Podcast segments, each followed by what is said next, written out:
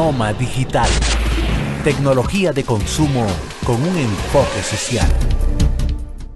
Gracias por estar con nosotros y bienvenido a su programa semanal Genoma Digital, una revista tecnológica dedicada a buscar todas las informaciones que son relacionadas con la tecnología que usted utiliza a diario. Esa tecnología que forma parte de sus vidas, tecnología de consumo.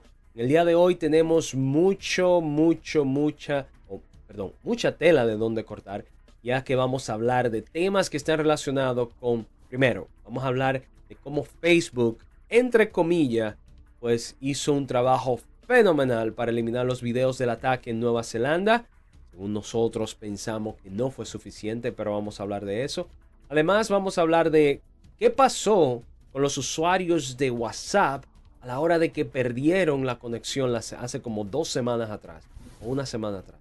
Bueno, de todas formas vamos a hablar de eso y muchos temas más aquí en el programa. Y lógico, darle la bienvenida a la dama de este programa. Señores, esta semana me ha dicho, debes de estar más tranquilo. Pero ella, ella tiene, ella puede hacerlo, señores. Con nosotros Rocío Díaz, quien es la editora en jefa de Vía Tecnológica y lógico, coproductora y host de este programa. ¿Cómo tú estás, Rocío? todo bien. Y déjame decirte que sí, que lo mejor que podemos hacer todos es estar en calma. Porque si nos desesperamos, mira, nada funciona. Entonces, calmado, todo sale mejor así. Y ya para continuar con el contenido de hoy, algo que vamos a comentar es que sabes que se habla mucho de 5G. Pero entonces, todavía eso no se ha desplegado y ya se está pensando en la próxima generación de redes. O sea, mira cómo va de rápido esto. Bueno, bueno, esto está peligroso y lógico.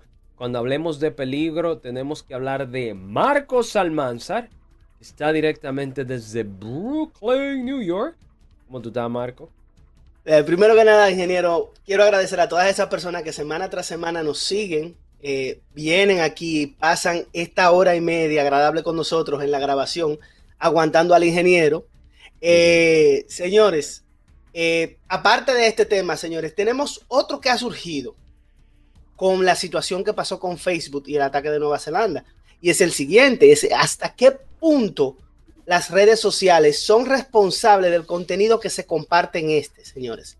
¿Qué porcentaje de responsabilidad tienen las redes sociales, pero qué porcentaje tiene el usuario que es quien comparte el contenido?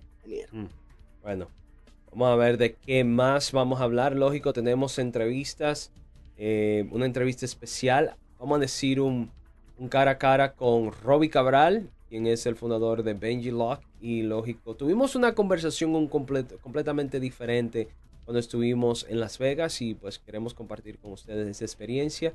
Vamos a hablar un poco de vehículos autónomos. Eso y mucho más aquí en el programa de Genoma Digital. Así que no se despegues. Regresamos en breve.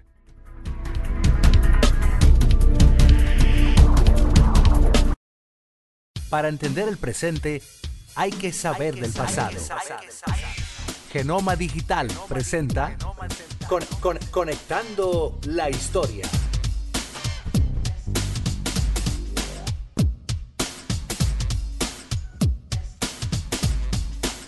El 21 de marzo del 2006, el cofundador de Twitter, Jack Dorsey, envió el primer Twitter no automatizado del mundo, invitando a acompañarnos invitando a los compañeros de trabajo. Esto fue Conectando con la Historia.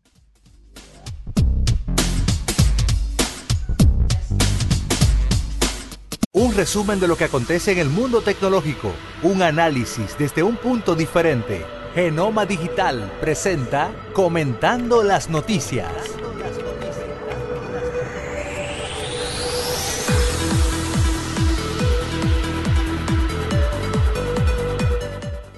Gracias por continuar con nosotros y lógico debemos de saludar a todos aquellos que todos los jueves nos acompañan en nuestra audiencia a través de Facebook Live. Quiero saludar a Lisette Vice que se hace presente, también a la familia eh, Rodríguez allá en Puerto Rico, Denis, Rosa y Diana y todas las, toda nuestra familia por allá y también a aquellas personas que siempre se hacen presentes en nuestra transmisión en vivo para comenzar con la primera noticia, me gustaría hablar de un efecto de Facebook. Y ustedes saben que hace una semana, unos días atrás, se reportó un hecho, un hecho criminal en Nueva Zelanda. Eh, una persona pues eh, mató eh, aproximadamente 50 personas. Y lógico, este video se hizo viral en todas las redes sociales. Sin embargo, Facebook eliminó 1.5 millones de estos videos en sus sitios. Sin embargo, es posible de que no sea cierto, como ellos alegan, de que ni siquiera el 20% de estos videos fueron eliminados. Conmigo tengo a Rocío Díaz y a Marcos Almanzar, ambos forman parte de este panel. Rocío, ¿podría ayudarnos a entender cuál es la noticia con esto? Porque si eliminaron 1.5 millones, ¿no son estos suficientes? Mira qué ocurre. La persona que hizo la tragedia, que cometió la tragedia, hizo una transmisión en vivo en Facebook. Y supuestamente esa transmisión en vivo tuvo un alcance de menos de 200 vistas. Pero ¿qué ocurre? Que ninguna de las personas que vio eso en vivo lo reportó. El primer reporte de eso vino 12 minutos después de que ya había terminado esa transmisión en vivo. Y aquí es donde viene el tema de por qué hay que tener cuidado con lo que se hace en redes sociales. Se manejan siempre los términos de alcance e impresiones y mucha gente no entiende qué es lo que significa eso. Con este caso de Nueva Zelanda tenemos una oportunidad de entender, porque fíjate, 200 personas o menos vieron el video original cuando se estuvo pasando en vivo. Sin embargo, de ese puñado de personas, de acuerdo con Facebook por lo menos, salieron alrededor de 1.5 millones de copias de ese video. La intención era compartirlo, subirlo y hubo 1.2 millones de esas copias que ellos efectivamente las detuvieron antes de que las pudieran publicar. Sin embargo, hubo 200 mil videos, que es el 20% que comentaba Marcos al principio, ellos no lo pudieron pagar a tiempo, sino que lo llegaron a subir y eventualmente ellos se encargaron de eliminarlos. Y ahí es donde viene el peligro de por qué hay que tener cuidado con lo que se hace ahí. Interesante. Antes de eh, emitir mi opinión, Marcos, ¿Cuál es tu punto de vista?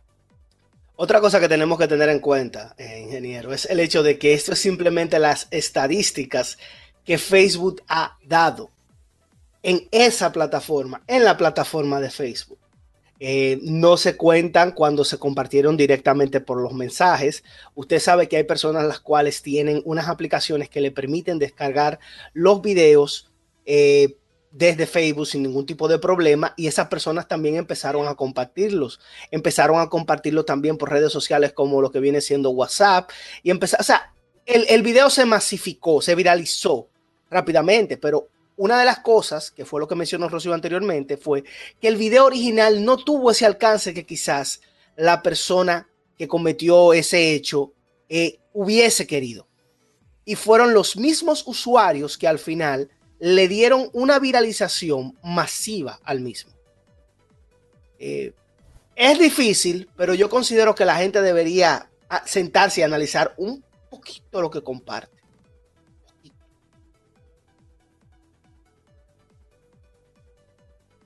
Desde de mutese. Sí, sobre todo. Muchas gracias. Me tocaba a mí, ¿verdad? Sí, sí, sí, Siempre lo hemos dicho y voy a repetirlo. Los culpables de que la mala noticia se multiplique y llegue a muchos sitios es lamentable. Son, o sea, la razón es los usuarios. Nosotros estamos haciendo este programa, tenemos ya tres años haciendo este programa, estamos creando contenido positivo y educativo y lamentablemente la gente no comparte porque esto es aburrido, esto no es divertido, no es entretenimiento. Sin embargo, y no es, entretenimiento que sale fuera de la moral. No es chocante porque ese es el tema. Entonces, lamentablemente nosotros los usuarios somos los que hacemos viral ese tipo de contenido.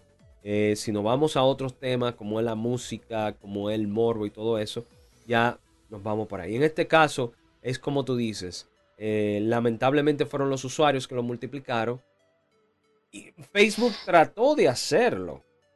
Pero lamentablemente, vuelvo y repito, Marcos, ¿cómo tú puedes eh, eh, el controlar los parámetros, porque digitalmente tú no puedes determinar que, qué video tú estás subiendo, al menos que alguien lo reporte.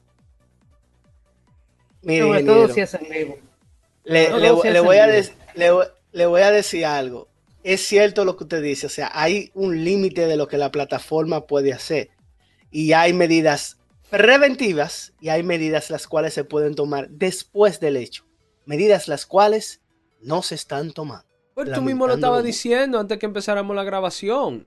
¿Cuántas mujeres desnudas no hay en el internet? ¿Cuántas mujeres enseñando, no voy a decir todo, pero 99% del cuerpo? Y nadie lo reporta. ¿Usted sabe qué? Usted sabe qué, y qué bueno, porque nosotros tenemos un tema en educación digital que va a hablar de eso, en el que nosotros vamos a desglosar un poquito más ese tema. O sea que lamentablemente, ¿qué vamos a hacer? Bueno. Miren, señores, eh, un consejo del equipo de producción de Genoma Digital. Todo lo que va en contra de sus valores, no lo comparten en las redes No voy con eso. No voy con eso y te voy a explicar por qué después. Dale, dale a la otra noticia, que vamos a tal. Pero como si algo que es antivalores, ¿usted lo va a compartir? Vamos, vamos para otra noticia que vamos tarde. Te lo, vamos a explicar en educación digital. Deja que lleguemos allá, que ellos, ellos van a saber por qué yo estoy diciendo eso. Este muchacho siempre con Señores, y como ustedes sabrán, hace varios días, si no semanas atrás, la plataforma de Facebook, Instagram y WhatsApp colapsaron. Las personas, hubieron muchos de ellos que por primera vez en meses pudieron hablar con su familia y gracias a que esta plataforma no estaba funcionando, eh, no se rían, es la verdad. Sin embargo, muchos de ellos descubrieron una aplicación que aun cuando tiene años, descubrieron de que existía. Señores, gracias al, problema que tuvo WhatsApp, aproximadamente 3 millones de usuarios instalaron y se hicieron miembro de la aplicación de Telegram. 3 millones. Marcos, 3 millones. Yo no sé, pero contar 100 personas en, una, en un sitio es mucho. 3 millones. ¿Qué fue lo que pasó? Una reacción, ingeniero pasó, sucedió un hecho, las personas entendieron de que se necesitaba forma de comunicarse y como no tenían, por así decirlo, las tres plataformas principales que normalmente estas personas utilizan, que es Instagram, WhatsApp y Facebook, decidieron emigrar a Telegram. Lo interesante del asunto, ingeniero, lo interesante del asunto, es que este, este esos son 3 millones de usuarios mal contados que se pasaron.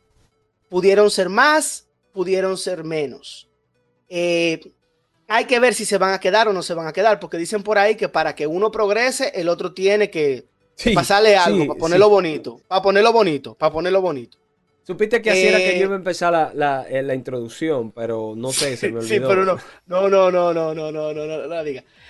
Hay, volvemos al punto y hay que ver también la estabilidad. Hay que ver si no vuelve a pasar lo mismo, porque hasta ahora nada más se tienen especulaciones en cuanto a qué fue lo que pasó con estas otras tres plataformas. Y la pregunta sería, si siguen teniendo problemas durante los próximos meses, ¿seguiría emigrando la gente, no a Telegram únicamente, pero a plataformas diversas que capturen el mismo tipo de, el mismo tipo de contenido, ingeniero? Mm, bueno, bueno. Puede que haya una emigración, no completa, no completa, pero parcial, como esta. Bueno, Rocío Díaz, eh, quien es amante de, los, de las aplicaciones de mensajería. ¿Qué pasó? Ok. no tanto, pero está bien. La conocemos bien, sí.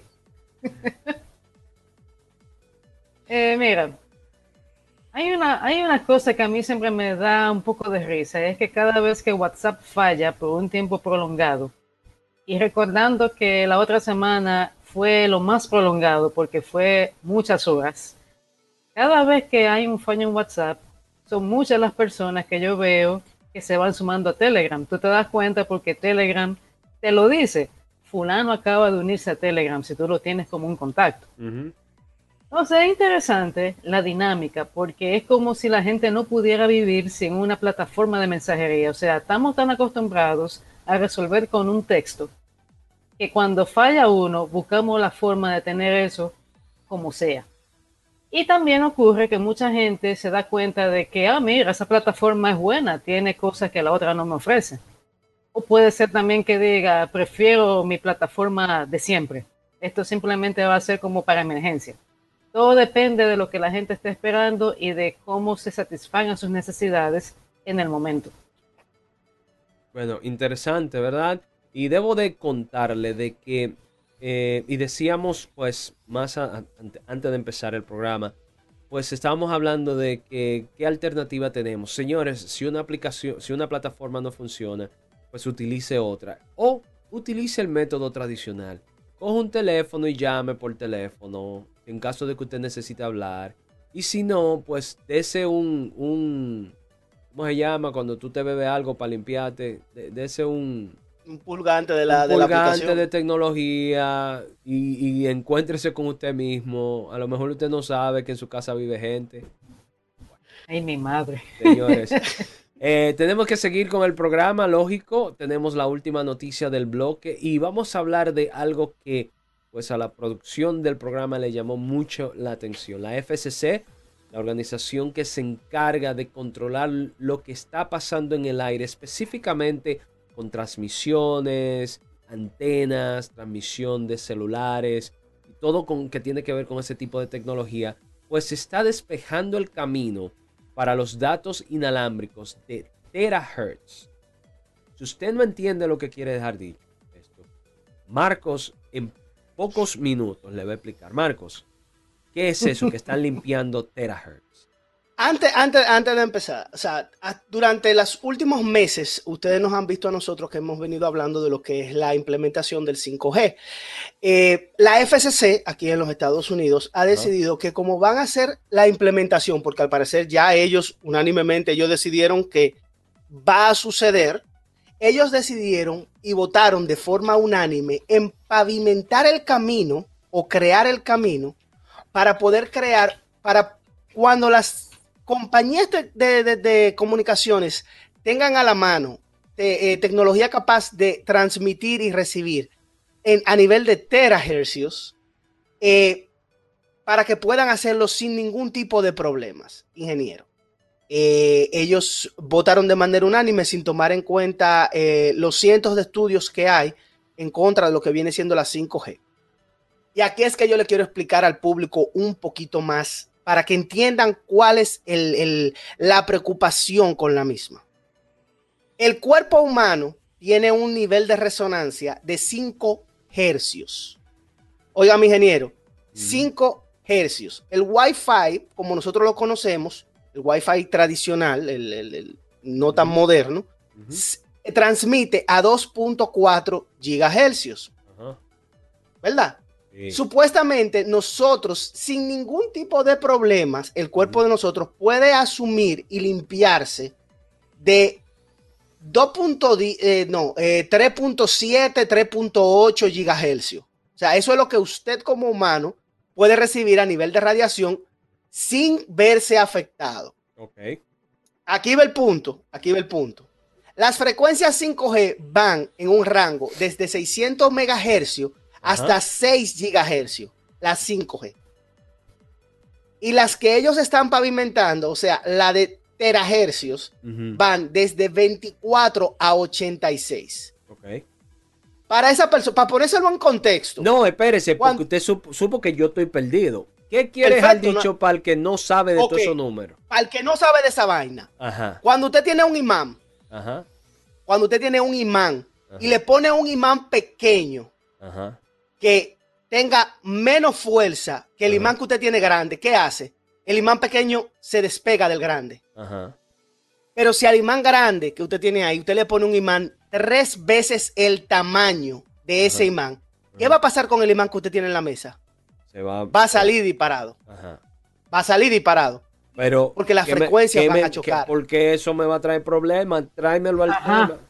Al tal punto, tú eres una batería ambulante. Ok. En el momento que tú empieces a recibir una señal exterior más mm. grande de la que tu mm. cuerpo está acostumbrado, tú vas a tener un desbalance en el sistema eléctrico de tu cuerpo. Te va a hacer daño a la salud. Eso es lo que él quiere al dicho. Cuando prendan esas antenas, usted va a parecer momia. Es que no es que el, problema es que no se puede explicar así, ingeniero. Porque cuando, cuando la gente dice le va a hacer daño a la salud, la gente no entiende a qué nivel le puede hacer daño. Bueno, pues y lamentándolo mucho, esta parte hay que dársela con cucharita. Bueno, Estamos pues, hablando de, pérdida de la memoria, ingeniero. Eso le eh, toca a usted. Ya, ahí. Estamos hablando de, de pérdida de la memoria. Exacto una explosión en lo que viene haciendo problemas cancerígenos. Cuando digo explosión, un aumento en problemas cancerígenos, diabetes, osteoartritis, o sea, artritis en todas las partes de los huesos, en todas las partes del cuerpo, perdón,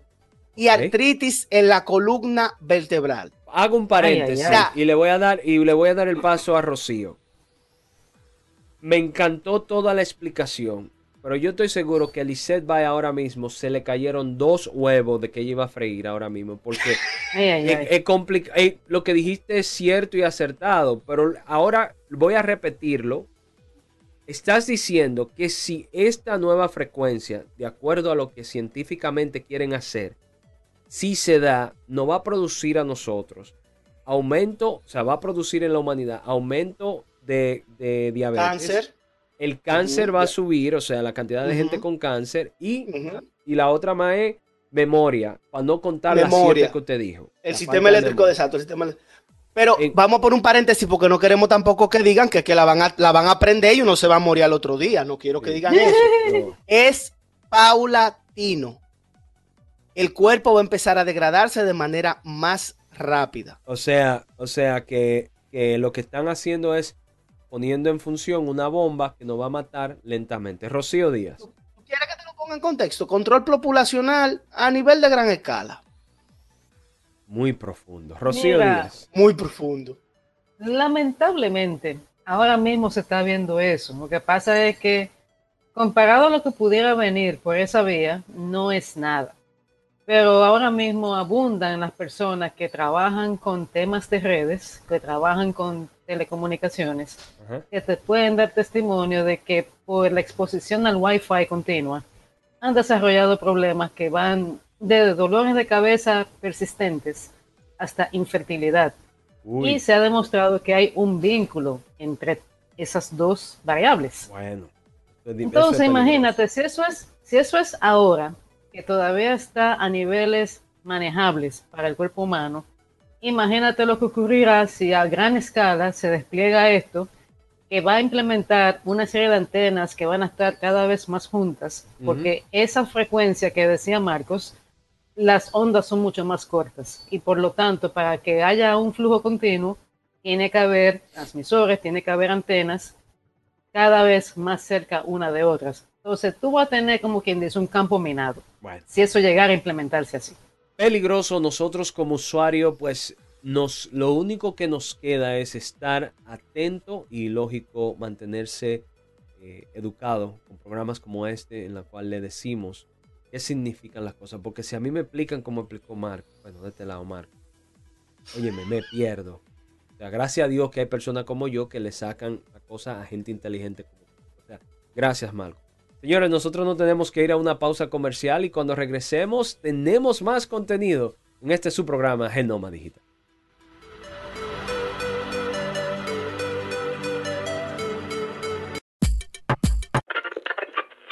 Cuando uno ve televisión, busca entretenimiento, algo con que identificarte y que te dé un buen momento. Hay tantas cosas en el mundo, demasiados inventados, pero ¿dónde veo lo mío? Lo de los dominicanos. Y a ese mismo punto hemos venido cayendo para el mejor contenido. Baja Dominican Network. Te aseguro que si lo bajas inmediato te envicias a llorar conciertos musicales, religiosos y noticias. Pero ¿acaso sabes tú que es realmente adictivo en esta comunidad su contenido exclusivo? Oye, lo mejor de ahí para que lo tengas siempre puesto es el servicio de limosina que ofrecemos yo y Ñeñe. ¿Cómo que solo maduro? Estoy seguro que tú has visto lo compadre, con Correa y con Ñonguito. Perdónenme, muchachos, que les dañe el momento. El mejor programa de ahí, Pochi Santo y el reencuentro. Y si yo bajo la aplicación, a tú te de lo guata bien. Si tú eres dominicano, baja Dominica Network.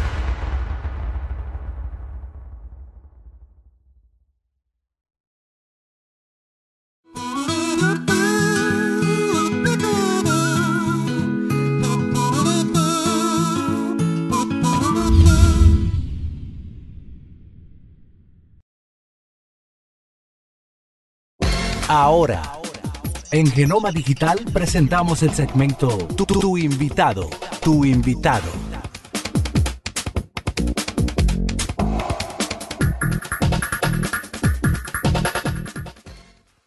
Gracias por continuar con nosotros. En este momento, pues eh, ya forma parte de nuestra familia Roby Cabral. En nuestra visita en el CS en Las Vegas, tuvimos la oportunidad de hacer un, eh, una cobertura, una conversa, un conversatorio con Roby. Pues, eh, como muchos sabrán, ha sido un emprendedor exitoso. Su producto está siendo, pues, viajando por todo el mundo y lógico, nosotros queríamos hablar un poquito más con él de tú a tú. Así que esperemos que aprovechen esta entrevista y aquellos emprendedores pues escuchen el mensaje de Robbie.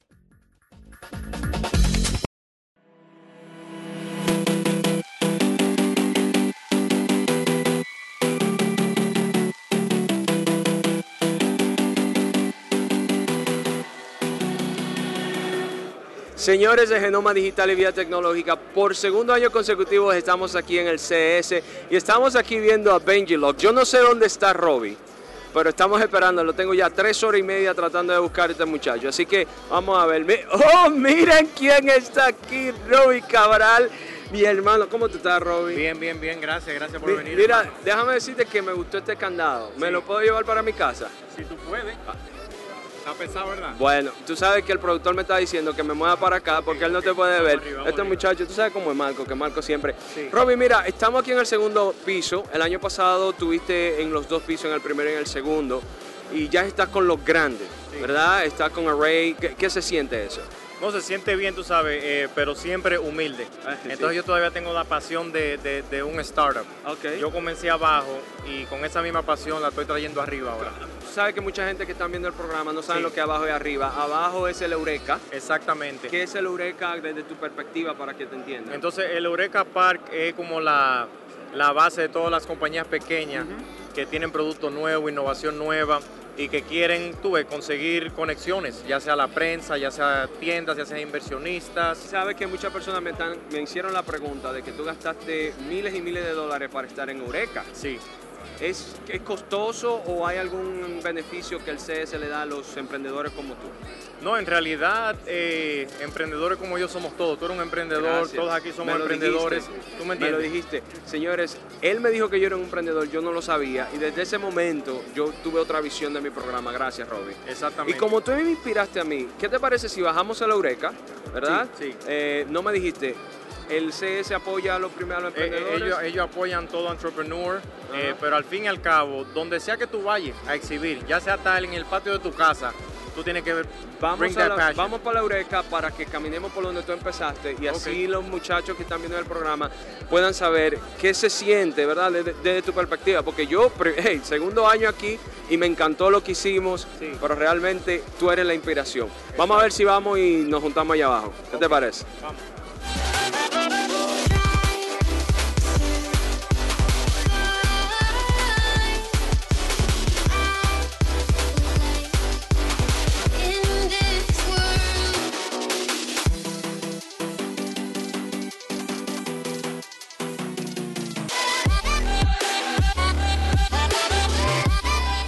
Entonces, Roby, aquí fue donde empezó todo en el Eureka. Eh, cuéntanos la historia, o sea, cómo llegaste, cuál fue el área donde tú eh, te, te ubicaron en Sí. base al producto. No, fue todo aquí en la área de Smart Home. Aquí fue que yo comencé en Eureka Park y gracias a Dios eh, tuve como esto. Esto parece eh, una feria. No, este, Esto, es, esto es un mosh pit, es un ay, concierto, ¿tú oh, me entiendes? Bueno, bueno, bueno. Entonces lo que yo hice fue, tú me entiendes, traer mi producto, traer mi innovación, pero siempre ser positivo, humilde, pero con mucha pasión. Porque al fin y al cabo, nosotros los dominicanos, oye, un dólar, cada dólar eso es dinero. Claro y ese sí. pasito que te dan a ti aquí, eso cuesta. ¿No sentiste miedo cuando, cuando te, te viste que llegaste aquí, viste la multitud de gente tratando de saber de qué era tu producto? ¿No te dio en algún momento temor? No, no me dio, ¿sabes por qué? Porque es que tú vienes como con una hambre de que eh, you have to make something happen. Tiene que Y- hacer que y la al- cosa pase. Y al fin y al cabo, con Dios delante, eh, tú puedes conocer 100, 200, 300, 400 gente. Quizás 400 te dicen que no, pero hay 100 que te dicen que sí. Correcto. Entonces siempre knocking on the door. ¿Tú me entiendes? Y eso fue lo que yo hice. Y no importa quién sea que venga al booth, ahí yo estaba. Tú sabes que estamos aquí en el medio de la muchedumbre, la gente está escuchando. Esto parece un mercado, como tú lo dices. Exactamente. Sin embargo, aquí nace el futuro de la tecnología. ¿Qué, ¿Cómo tú ves esto ahora? Después que tú estás, hablamos ahorita que en el segundo piso, donde ya están las compañías grandes, ¿cómo tú lo ves esto ahora? ¿Cuál, cuál, cuál es, qué- cuál es tu sentimiento? No, o sea, me, me da orgullo, eh, a veces me siento siempre humilde, pero oye, tú has crecido. Porque verdad. cuando yo vine aquí, eran unas 500 y pico de compañías, y ahora están subiendo 800. No juegues. Entonces ya tú sabes, esto, esto ahora se pone más difícil y más difícil. Tú, tú de verdad tienes que venir con mucho poder. Yo, yo creo que eh, personas como tú, Robbie, son la inspiración de, muchos de los emprendedores que están aquí. Porque hay gente que dice, ¿para qué yo voy a ir allá cuando no voy a conseguir nada, no va a haber ningún tipo de resultado? Sin embargo, cuando escuchamos la historia de Robbie Cabral, el Benji Log, yo digo, si él pudo, yo puedo. Como emprendedor, ¿cuál es el consejo a los seguidores del programa y a todo el que está escuchando a- o viendo el programa a nivel mundial? No, a todo el mundo que si tú tienes un sueño y tú tienes alguna idea, eh, no dejes que, la per- que una persona te diga a ti que tú no puedes. Eh, porque todo se puede, solamente tener ese poco de pasión, perseverancia y, y apoyo. Bueno, de todas formas, vamos a despedir el programa de Sí, hoy. sí. Gracias, Robbie, de verdad. Tú sabes que tú y yo estamos desde hace tres años trabajando juntos y Genoma Digital siempre va a estar trabajando Exacto. contigo. No importa que sea Benji Log, Exacto. no importa lo que sea, estaremos siendo contigo. Eres un emprendedor. No, gracias, gracias. Y ahí tengo mi gorrita. Ay, sí, ahí ay, la gorrita. Me la pongo ahorita. Bueno, señores de Genoma Digital y Vía Tecnológica, muchas gracias por seguirnos. Continuamos con más directamente desde el CES Las Vegas 2019.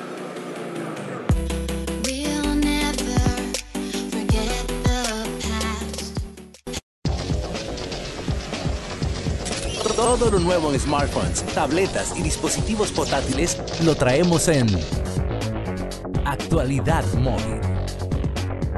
Hola amigos de Genoma Digital y Vía Tecnológica, aquí Johan Martínez de TCK Tech y en esta ocasión les traigo los rumores de un smartphone de ZTE que va a ser lanzado dentro de unas semanas según informaciones.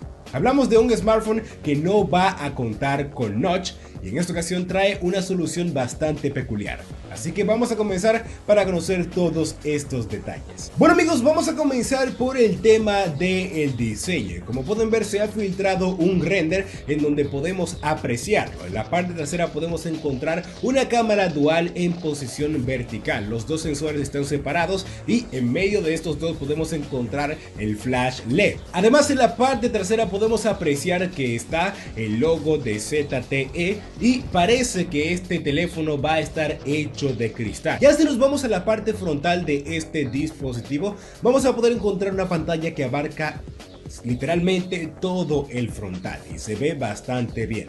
Ahora bien, ¿dónde encontramos la cámara frontal? Y vamos a fijarnos en el lateral derecho del dispositivo. Aquí podemos encontrar una protuberancia bastante notoria, la cual podría ser algo incómoda a la hora de sujetar el dispositivo. Y dentro de esta, como pueden ver, vamos a encontrar dos sensores. Hay reportes que dicen que ambas cámaras, tanto la frontal como la trasera, van a contar con tecnología 3D, lo cual va a mejorar mucho la toma de fotografía. Realmente, como pueden ver, es un diseño bastante minimalista, pero ahí se sale un poco de este parámetro a la hora de ver esa protuberancia en el dispositivo. Ahora bien, profundizando un poco más en el tema de la pantalla, en esta ocasión vamos a poder encontrar incorporada tecnología OLED y la relación de aspecto de esta sería 21,9. El tamaño de esta pantalla sería de 6,8 pulgadas, una pantalla bastante grande y también el espacio que ocupa normalmente la cámara frontal en esta ocasión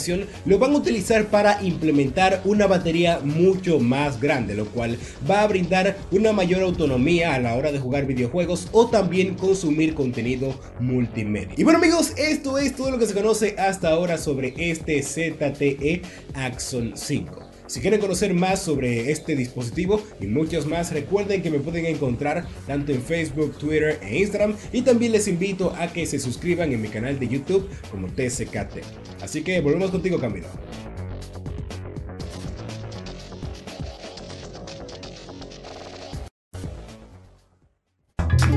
En estos tiempos donde la tecnología es indispensable y los avances tecnológicos son tan rápidos y cambiantes, tú necesitas de Viatech.do. Nosotros analizamos a profundidad los temas emergentes que marcan tendencia. Viatech.do, todo en información tecnológica. Porque el saber de tecnología es más que solo punchar un teléfono. Ahora comienza el segmento Educación Digital.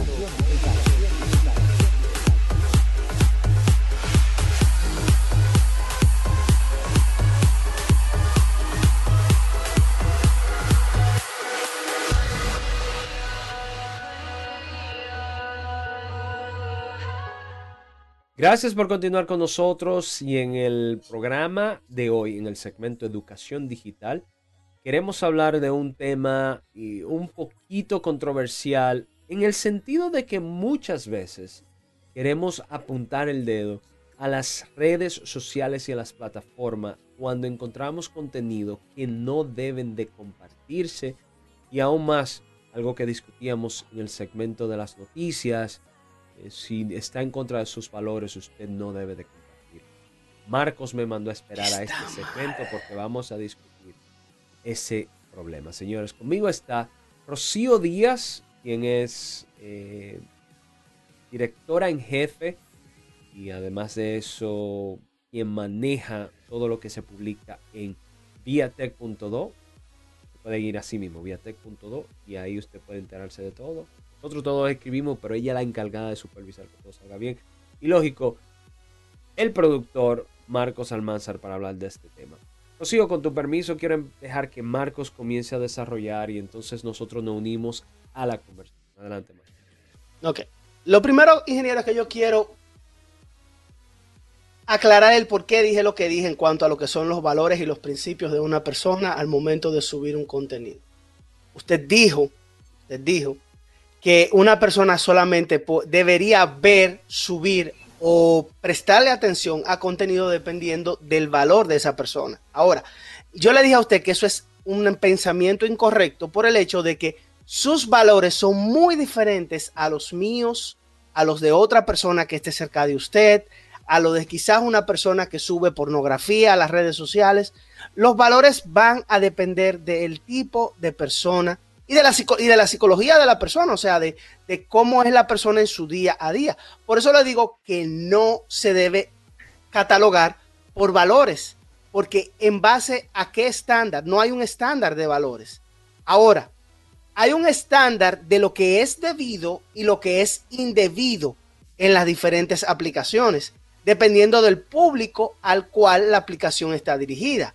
Si son mayores de edad y la, y la aplicación permite vamos a decir así, eh, contenido pornográfico, se debe de, o sea, usted entra a sabiendas de que usted va a encontrar pornografía en la aplicación. Si la aplicación no permite contenido pornográfico o controla el, el, tipo de contenido pornográfico, entonces usted tiene que acatarse a las, a, a las reglas de. Ahora, ¿y por qué traemos este tema? ¿Y por qué el ingeniero dice que el tema es controversial? Es por lo que estábamos mencionando anteriormente en las noticias con el caso de Nueva Zelanda y el tirador, el cual hizo un en vivo de la matanza que él estaba haciendo y solamente se vio 200 veces. Y lo que realmente hizo el boom del video fue las personas compartiéndolos, compartiendo el video eh, y dándole para adelante, descargándole el morbo, ingeniero, que usted siempre me lo ha dicho, que el morbo vende y eso es cierto. Eh, entonces ahí es que viene el problema. ¿Qué tan responsable es la red social cuando Facebook hizo, y oiga, me lo estoy defendiendo a Facebook en esta. Facebook hizo todo lo posible porque el video no, se, no regara. Pero llega un punto que hasta un punto le dan las manos. ¿Qué responsabilidad tenemos nosotros como eh, consumidores este, de este contenido? Al momento de uno ver una situación así, según mi punto de vista, lo primero que uno tiene que hacer es reportarlo. Una plataforma como Facebook, en ese caso, tomaría la iniciativa de, ok, mira, está pasando una situación fuera de lo normal, bloqueame todo lo que esté reportado. Y después uno poco a poco va sacando. Eso es lo primero. Pero si el usuario que está consumiendo el, el contenido no bloquea, no reporta, no hay forma de que nosotros limpiemos las redes sociales en las que nos manejamos. Rocío Díaz, eh, me gustaría escucharte y luego pues responderle a Marcos en base a su... Adelante. Mira, vamos a partir del tema de Nueva Zelanda porque esto es lo que ha vuelto a traer el foco de atención sobre estas plataformas. O sea, realmente en lo que va del año ha habido un foco permanente, pero por otros motivos. En esta ocasión el tema ha sido que este video se hizo viral, pero aquí viene entonces la pregunta que plantea Marcos. ¿Hasta qué punto es una plataforma de estas responsable? Porque hay un detalle. Todas estas plataformas tienen mecanismos para tú como usuario reportar lo indebido. También estas plataformas emplean tecnologías y emplean personas que se encargan de filtrar contenidos. De hecho, hay reportes de que este es un trabajo tan complejo y tan desagradable que quienes trabajan con eso terminan enfermándose a nivel de, de su ánimo, o sea, su estado de ánimo, su bienestar, Ujú. sufren Sí. de tantas cosas desagradables a las que se ven expuestas. Entonces yo te pregunto, en el caso de esta tragedia de Nueva Zelanda, fíjate que se, se ha dicho varias veces, 200 personas o menos vieron la transmisión original. Sin embargo, ninguna de esas personas hizo un reporte hasta después de que terminó. Eso te dice a ti que la gente que estuvo viendo eso, se quedó pegada ahí viendo eso, no se interesó en tomar una acción, sino que se quedó absorta mirando eso. Y ahí yo te pregunto, ¿qué tiene eso de agradable? ¿Qué tiene eso de bueno que justifique que tú lo sigas viendo? O sea, eso es, eso está mal. Y ahí es donde está el asunto, que ahora tenemos una situación que se va al extremo. Tiene gente que es extremadamente sensible en redes sociales, tienes gente que es totalmente ácida. No hay un balance se han convertido en un campo minado. Tú no puedes entrar a una red social sin tú terminar sintiéndote mal porque alguien viene y te insulta o alguien viene y te saca en cara que tú eres esto o que yo soy mejor que tú. Y esa no es la idea ni el objetivo de ninguna de estas plataformas. Ese es el uso que le estamos dando, pero no es su objetivo original. Mira, eh, varias cosas. Marcos y, Marco mencionaba el asunto de los valores. Eh, si de esas 200 personas, a partir de ahí, ellos compartieron el video eh, o se hizo viral, si, esa, si ese video no se hubiese compartido, no se hace viral. Si esa persona hubiesen dicho, a partir de sus valores, mis principios no me permiten a mí compartir ese tipo de contenido, el video no se hace viral. Entonces a partir de ahí era que yo decía, nosotros como usuarios somos responsables de que un video, se haga viral o no. Nosotros somos como usuarios en las redes sociales responsables que los antivalores pues se hagan viral en las redes sociales. Porque si de la misma forma nosotros compartimos una buena acción, entonces mucha gente estuvieran haciendo buenas acciones. Entonces, la responsabilidad de que esos videos se hagan virales o no, somos nosotros. Porque tú nunca me vas a ver a mí compartiendo uno de los videos que nosotros vemos en las redes sociales que lo que están promoviendo es cosa en contra de nuestros valores. Entonces, difiero de ti, o sea, difiero de tu principio de que no, está mal eso. Nosotros como No, no, no, pero espérate, porque, porque ahí, ahí tú te errado, ahí tú te errado. Yo no estoy diciendo que la persona no debe cultivar sus valores y que debe haber una estandarización del contenido, pero la estandarización del contenido debe ser, número uno, del tipo de plataforma en la que se esté trabajando, porque no es lo mismo lo que tú compartes en Facebook que lo que tú compartes en LinkedIn. Por ejemplo, te estoy poniendo dos plataformas, una que de trabajo y una que para tu vida personal. Por ejemplo, Correcto. no es lo mismo. Los valores que tú vas a tener al momento de reportar una persona en la plataforma de LinkedIn no son los mismos que tú vas a tener al momento de reportar una en la plataforma de Facebook. Porque cuando tú ves que una persona empieza a subir contenido, y vuelvo, tra- traigo el tema de la pornografía, no porque sea malo, pero es porque no todas las plataformas manejan el contenido pornográfico. Correcto. LinkedIn, si tú subes una for- eh, pornografía, por ejemplo, te van a reportar inmediatamente porque es una plataforma de trabajo. Correcto. En Facebook, en Facebook, tú la subes Y te la y comparte. la gente la va a ver, la gente no la va a compartir. No, oye, me estoy hablando de que haya eh, eh, un nivel un poquito más alto. La gente no la va a compartir, pero no te van a reportar. Y de 100 gente que te vean, una la comparte y ya tú cumpliste tu cometido. ¿Cuántas páginas? ¿Cuántas? Pero es el punto, no se puede estandarizar el contenido de una página en base a valores, porque a valores de quién? A valores del dueño de una compañía que se roba la información de todo el mundo sin decirle a nadie. Vámonos a valores y Mark no tiene valores para mí personalmente. Los valores de Mark Zuckerberg y de un ladrón para mí están al mismo nivel. Y cuidado, porque si el ladrón roba por una necesidad muy alta, porque se está muriendo de, hambre un, familiar de él, hasta tiene más valor que Mark Zuckerberg. Porque Mar- Mark Zuckerberg roba la información porque quiere información, por hambre de información. No, hay valores ahí, ingeniero. En, en base a los valores de él es que vamos a hacer la estandarización de- del contenido de, Facebook. Punto de vista tuyo, te la respeto. Claro que sí, claro, mi punto de vista. Repito, y, con, y le voy a dar ya para finalizar con el tema, Rocío, el- la última palabra. Repito, nosotros los usuarios somos los responsables y si nosotros ponemos los valores que nosotros tenemos antes de compartirlo, menos personas van a recibir este tipo de contenido viral. Rocío Díaz, antes de irnos a comercial. Sabes que en la tragedia de Nueva Zelanda no es la primera vez que se utiliza Facebook para hacer una transmisión en vivo de algo que es, valga la redundancia, una tragedia. O sea, se ha visto anteriormente homicidios, por ejemplo.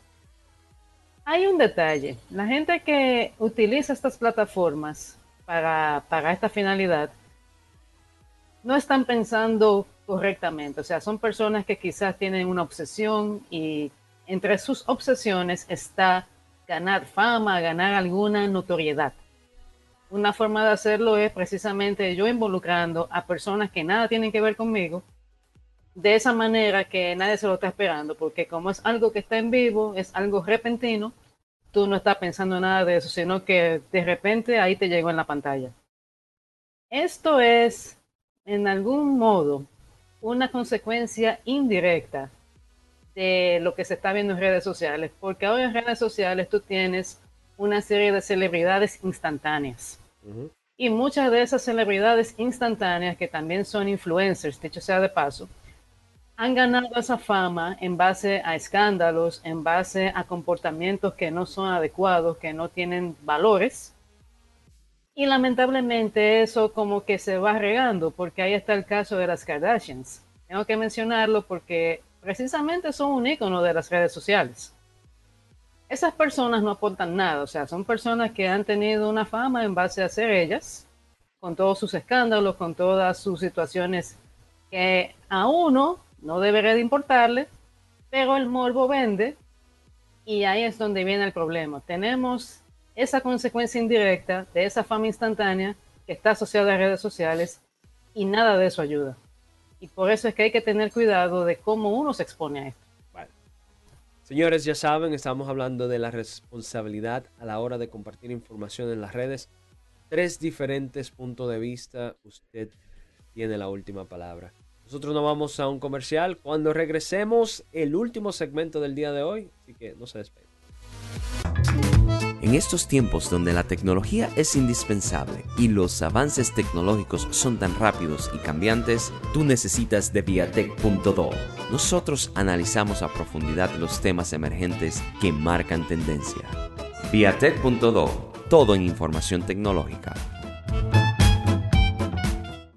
La, la tecnología no se limita ni se contrae, evoluciona.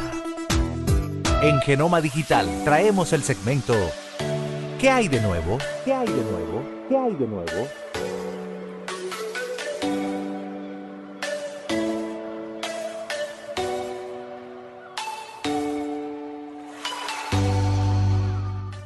Gracias por estar con nosotros. Eh, quiero decirle que y voy, voy a integrar aquí a los muchachos para que hablemos de esto. Señores, hace varias semanas en la ciudad de Orlando se hizo un anuncio y es que en una de las comunidades, Lake Nona, pues van a poner autobuses de, de un tramo corto, ¿verdad?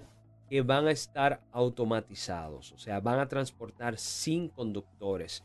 Según informó esta compañía, eh, estos dispositivos van a trabajar con sensores. Óiganme esto, Rocío y Marcos.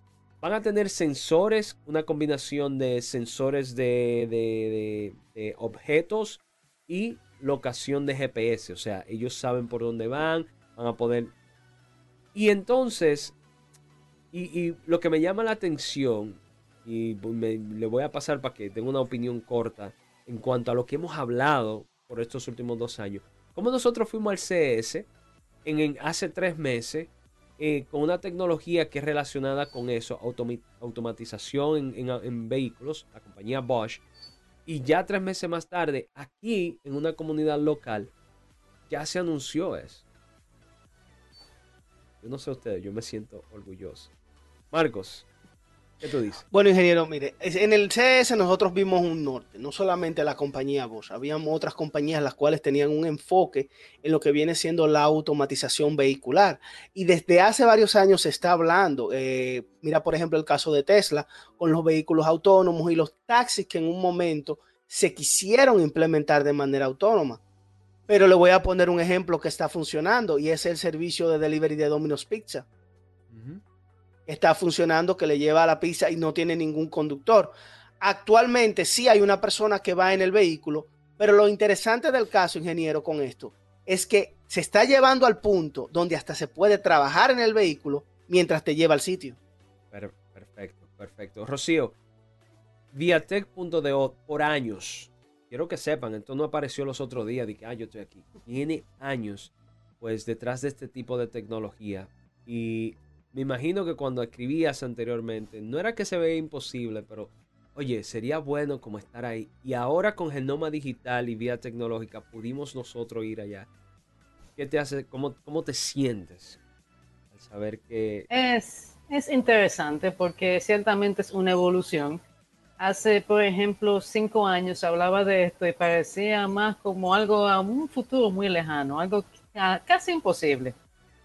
Pero ahora se está materializando porque así como está eso que mencionas en esa comunidad, en Londres hay algunos sitios donde también se está probando y como quien dice, es una forma de que se materialice ya para una masificación dentro de poco tiempo. Bueno, estoy contigo y vamos a darle chance a este corto de por lo menos dos de los vehículos que nosotros tuvimos la oportunidad de estar cerca de ellos y tocar. Así que esperemos que te guste. No.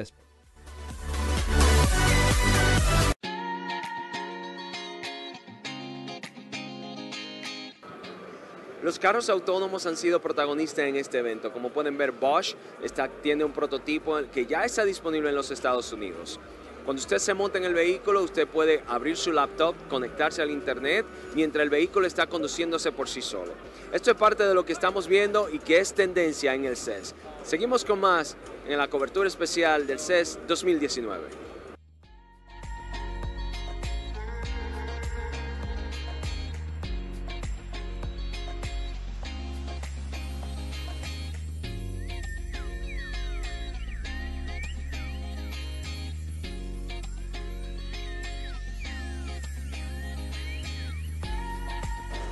Muchas ocasiones hemos hablado de cuál sería el futuro de la transportación y aquí la compañía Bell nos trae una solución. En este momento podemos ver un drone que es capaz de volar y transportar personas de un lugar a otro. Lo más interesante es que la compañía Garmin, especializada en GPS, está trabajando de la mano para afianzar la transportación aérea que podría ser la solución a lo que serían tráfico o como le decimos en la República Dominicana, el tapón aéreo. Aquí tenemos una solución que ha ganado innovación del año gracias a la compañía Engadget y vamos a ver en próximos años qué pasaría con esto.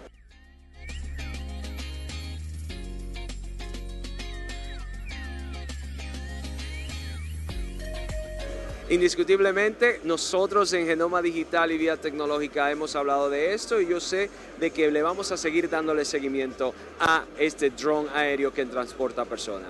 Seguimos con más contenido aquí en el CS.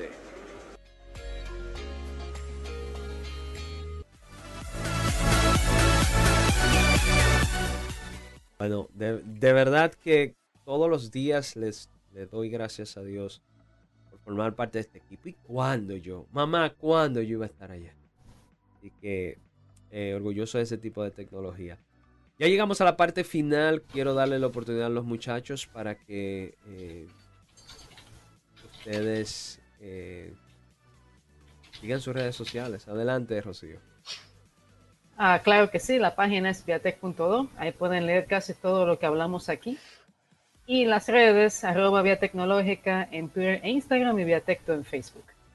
Lógico, Marcos Almanzar. Señores, recuerden que me pueden seguir por mis redes sociales, arroba malmanzar001, quien pierde entrega y este es su programa Genoma Digital. Señores, un servidor, arroba ingeniero Camilo. Me pueden buscar en todas las redes sociales, ahí estoy. Todos los jueves, la producción de Genoma tiene el placer de llevar el segmento tecnológico en Antena Latina. Estamos, pueden seguirnos. Y también los jueves a través de Genoma Digital en todas las plataformas digitales, en vivo por Facebook y contenido en Instagram, Twitter, lógico en YouTube. Pueden ver nuestros videos anteriores. Llegamos a la parte final. Espero que pasen un bonito fin de semana o una hermosa semana, dependiendo cuándo usted está viendo este video. Recuerde que la próxima semana le esperamos. Hasta la próxima.